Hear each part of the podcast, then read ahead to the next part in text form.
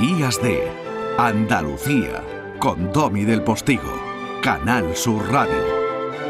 La primera libertad del silencio. Música.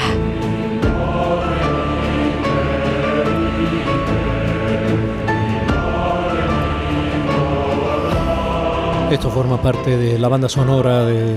El tema se llama La Conquista, de la película de Ridley Scott 1492, que mi compañero técnico José Manuel Zapico ha definido como Gerard Depardieu, lo harto de una nao de esas. Pues Manolo, ¿tú sigues en la cueva o nos estás escuchando por la radio? Oh, estoy escuchando por la radio, estoy escuchando aquí en la cuevecita, Ah, vale. aquí fresquita. Vale, vale. Bueno, ¿tú viste esta peli de, de Ridley Scott, la del descubrimiento? Yo sí, claro. Sí, sí. No tiene claro, porque claro. sí, sí. La visteis tú y seis neandertales. Bueno, yo qué sé, pues no tiene por qué ser claro. Pero, ¿Y tú sabías ya No, que la no. banda sonora era de Vangelis? Sí, creía recordarlo, sí. pero Quería bueno, eh, recordarlo. Oh, fu, qué fórmula de sí, sí. compromiso. Este otro que está en campaña. A- ataca, ataca, José Manuel. Bueno, eh, vamos a ver. eh, perdimos a Vangelis hace ya un par de semanas o así y había que hacerle un homenaje, está claro, aquí en nuestra sección, aunque se salga un poco de la clásica, pero aquí no hay clásica o no clásica, estamos hablando de buenos músicos, ¿no? Y Vangelis es uno de ellos, evidentemente.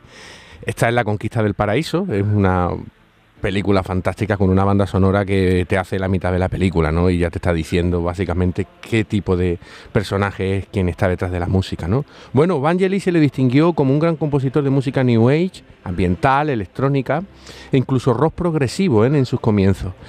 Cuando tenían seis años ya sus padres organizaban conciertos en su casa y fue, por lo visto, fue el primero en Grecia en tener un sintetizador, porque nació en Bolos, ¿eh? que es una ciudad más o menos a 300 kilómetros al norte de, de Grecia. Bueno, hizo bandas sonoras como la de Carros de Fuego, la de Blade Runner, Alejandro Magno. que era una isla. Eh, no, no, no, está en la península.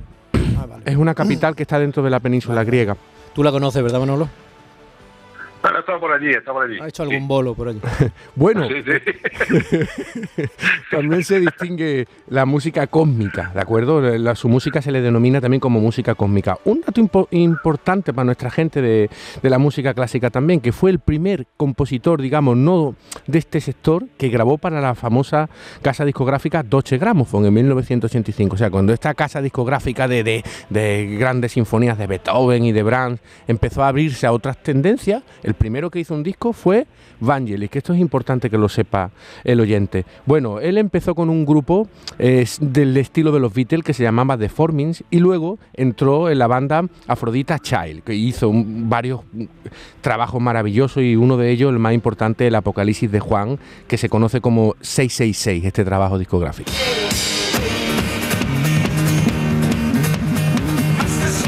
Es muy diabólico el asunto, ¿no? Sí, tú- 666, la marca del Tuvo mucha polémica, tuvo mucha polémica. Sí, Este- es que este- antes era muy fácil provocar. Exacto. Bueno, ahora también. Se decían que este era de esos discos que cuando lo ponías al revés sonaba una especie de invocación al demonio. ¿Te acuerdas de aquella Eso se época? ha dicho de muchos. Exacto. Este, este parece que era uno de ellos, pero bueno, yo nunca lo escuché, desde luego, vamos. Seguimos por esta vía, más que música, Algunos de ahora suenan al derecho, no hace falta darle la vuelta. seguimos por esta vía, más que música cósmica, esto parece una sección cómica. Pero bueno, nosotros veremos.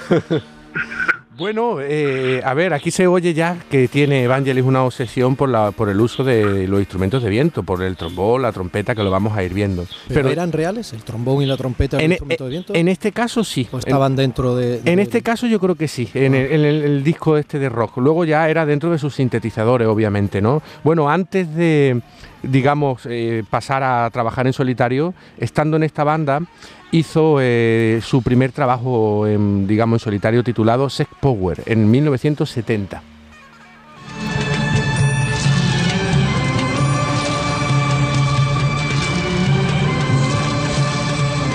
Sex Power Sex. Sex, sí, es que perdona por mi acento andaluz, pero me, me como las X, la S, la Z. vale, vale.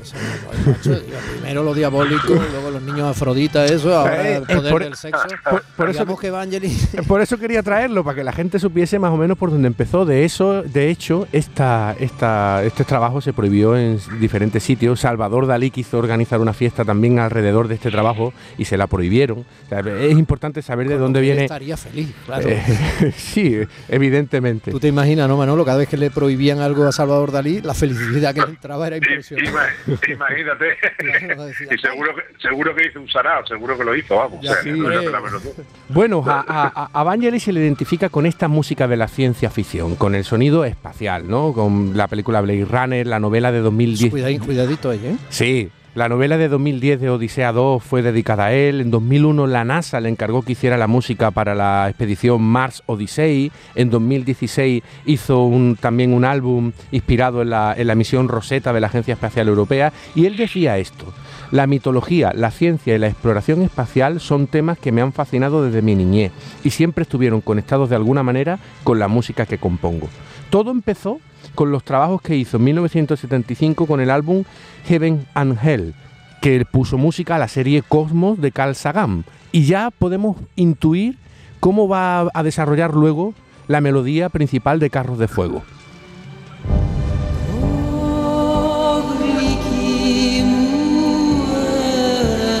Vaya, ¿no? ha, eh, ha entrado antes los trabajos que hizo con, con Irene Papas. Sí, porque esta que canta es Irene Papa. te iba a decir. Exactamente. Esta voz y cantando en griego. Sí, hizo unos trabajos de la música tradicional griega muy bonitos. Va- vamos a darle paso a la siguiente.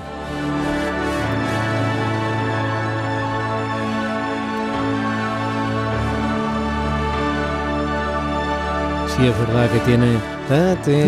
Eso es. O sea, se, se imitó a sí mismo. Claro, sí esto es una célula musical que él comenzó a hacer y, y en Carros de Fuego la desarrolla de esta forma.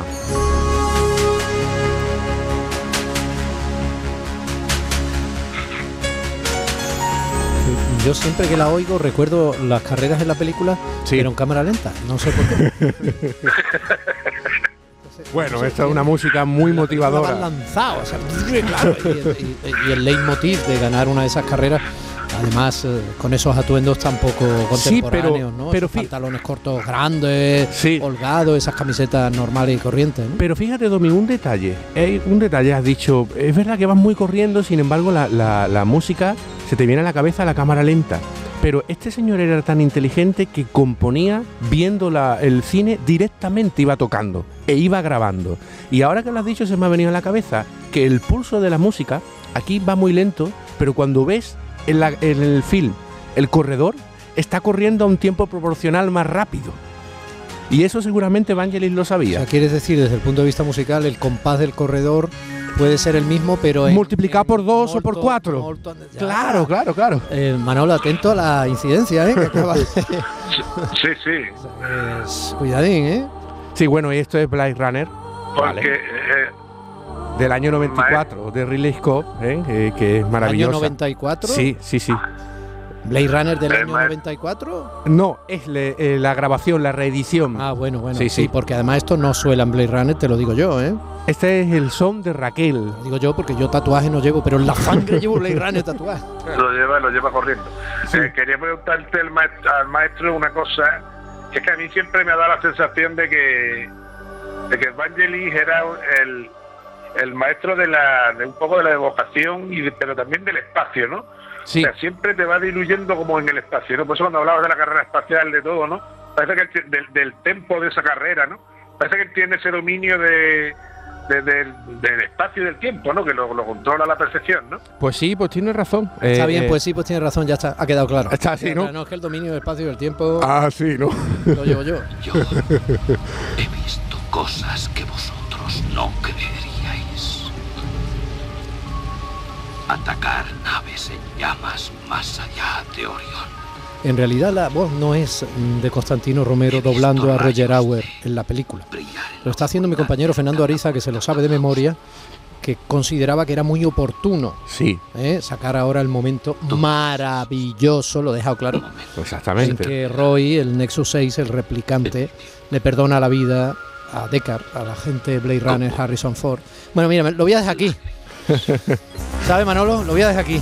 ¿Sabe Muy bien, Rey. José Manuel? Sí, sí, sí, claro que sí. Bueno, esto es la sintonía que usaba un programa, ¿no? De, oh, Sí, me acuerdo fue yo. semanal, pero esto Sí. sigue siendo Vangelis, sigue siendo Sí, la banda eso es. casi que sí. Sí, Eh, un de crack, Vangelis. Finales de los 70, ya casi en el 80, de Blade Runner, de Ridley Scott. Chicos, besos, gracias. Un Familia, fuerte abrazo. boleto Un abrazo. informativo inmediatamente después. Seguid, seguid despidiendo. Seguimos.